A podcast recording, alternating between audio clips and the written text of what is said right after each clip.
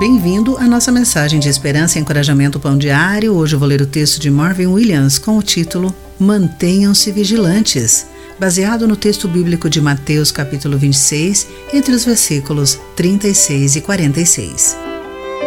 O funcionário de um banco alemão estava transferindo 62,40 euros para a conta bancária de um cliente quando acidentalmente cochilou. Seu dedo estava na tecla 2 causando a transferência de 222 milhões de euros, 300 milhões de dólares. As consequências do erro incluíram a demissão desse funcionário quando seu colega detectou a transferência equivocada. Embora o erro tenha sido pego e corrigido, a falta de atenção do funcionário, que estava sonolento, quase se tornou um pesadelo para o banco.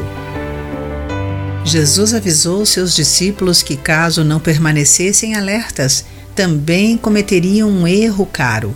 Jesus os levou a um lugar chamado Getsemane para que orassem por algum tempo. Enquanto orava, Jesus experimentou tristeza e angústia como nunca antes em sua vida terrena. Jesus pediu a Pedro, Tiago e João para ficarem acordados para orar e vigiar com ele conforme Mateus 26, 38. Mas eles adormeceram. O fato de dormirem os deixaria indefesos quando a tentação de negar o Mestre surgisse. Na hora da maior necessidade de Cristo, faltou-lhes a vigilância espiritual.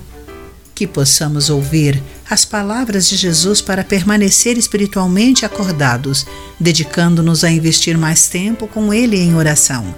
Fazendo isso, o Senhor nos fortalecerá para resistir a todos os tipos de tentações e evitar o caro erro de negar a Jesus.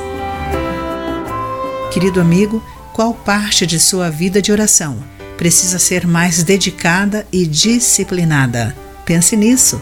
Eu sou Clarice Fogaça e essa foi a nossa mensagem do dia.